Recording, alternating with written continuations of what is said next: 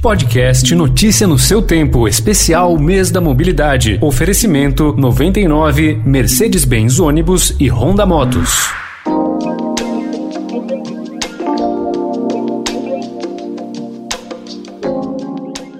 O último episódio do especial Mês da Mobilidade falou sobre o projeto Guia de Rodas e a legislação voltada à acessibilidade no país. Hoje, no Dia Nacional de Luta da Pessoa com Deficiência, nós vamos mostrar como é a rotina de duas mulheres que enfrentam desafios dos deslocamentos sob perspectivas diferentes. Meu nome é Lara Souto Santana, eu sou professora da Rede Pública de São Paulo e consultora de acessibilidade e audiodescrição. Eu tenho deficiência visual, baixa visão, porque eu nasci prematura, então é uma sequela da prematuridade. Sou Heloísa Rocha, jornalista e idealizadora do projeto Moda em Rodas. Eu nasci com uma doença rara chamada osteogênese imperfeita, também chamada de ossos de vidro ou ossos de cristal. A rara doença tem a fragilidade óssea como principal característica e em razão de inúmeras fraturas que eu tive ao longo da vida, inclusive ainda dentro do útero da minha mãe, os meus membros inferiores e superiores são curvados e por esta razão eu faço uso da cadeira de rodas para me locomover. A Lara começou a usar bengala aos 16 anos e conta que, além de ajudá-la a perceber os obstáculos no chão, o acessório sinaliza às pessoas que ela tem uma interação diferente com o mundo, mas não resolve todos os problemas. A bengala, ela não ajuda a gente a desviar de obstáculos aéreos, né? E eu acho que tem um outro ponto é que as pessoas, no geral, andam muito distraídas usando o celular.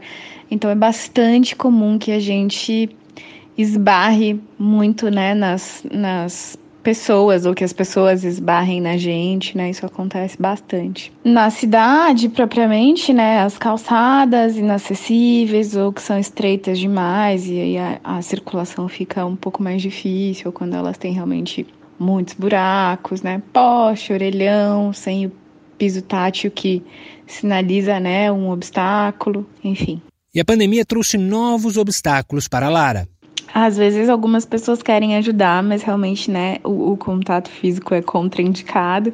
Então eles ficam, vai pra direita, vai pra frente, vai pro lado, assim. Sabe aquela imagem do manobrista, assim, tentando ajudar alguém a fazer a baliza? Eu tenho um pouco essa sensação. Chega até a ser engraçado. Especial Mês da Mobilidade.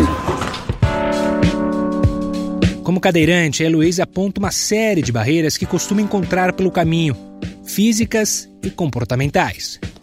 As calçadas possuem muitos buracos, desníveis, degraus e superfícies irregulares e que derrapam com facilidade. Além disso, há os seguintes obstáculos também, como vendedores ambulantes e patinetes elétricos para alugar que são deixados caídos em qualquer canto da calçada.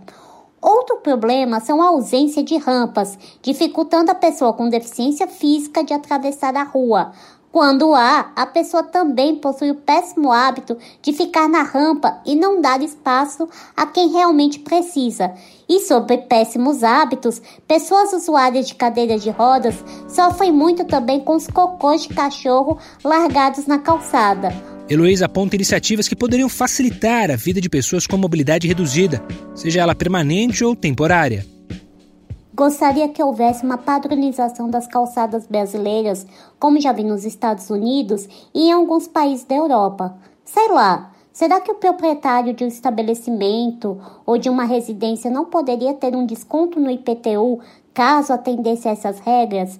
E que a sociedade também respeitasse os espaços destinados às pessoas com deficiência nos transportes públicos, pois amanhã ele pode, sei lá, quebrar uma perna e fazer o uso temporário de uma cadeira de rodas ou de muletas. E outra, todos irão envelhecer e sua mobilidade inevitavelmente ficará reduzida. Então respeite hoje para que amanhã seja também respeitado. Ainda sobre comportamento, Lara orienta como deve ser a abordagem para oferecer ajuda a pessoas com deficiência visual. O ideal é que você ofereça o seu braço ou o seu ombro e pode até perguntar, né? Você prefere segurar no meu braço ou no meu ombro? E aí, por meio né, do tato, a pessoa com deficiência visual vai sentindo, né? Também é super importante que quem estiver guiando sinalize, ah, a gente vai virar à esquerda, a gente vai descer ou subir uma escada. É super importante que esse diálogo aconteça para que a pessoa com deficiência visual se sinta segura para caminhar. Especial Mês da Mobilidade. Mobilidade.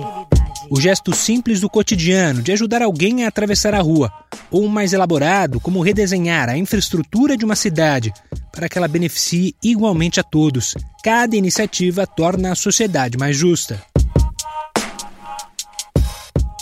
A deficiência não está em nós, mas sim nas coisas, nas pessoas e nos lugares que não nos dão acesso de ir e vir.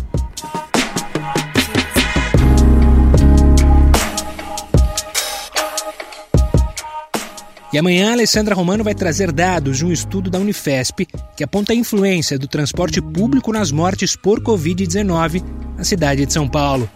Eu sou Gustavo Toledo, obrigado pela companhia. Tchau, tchau.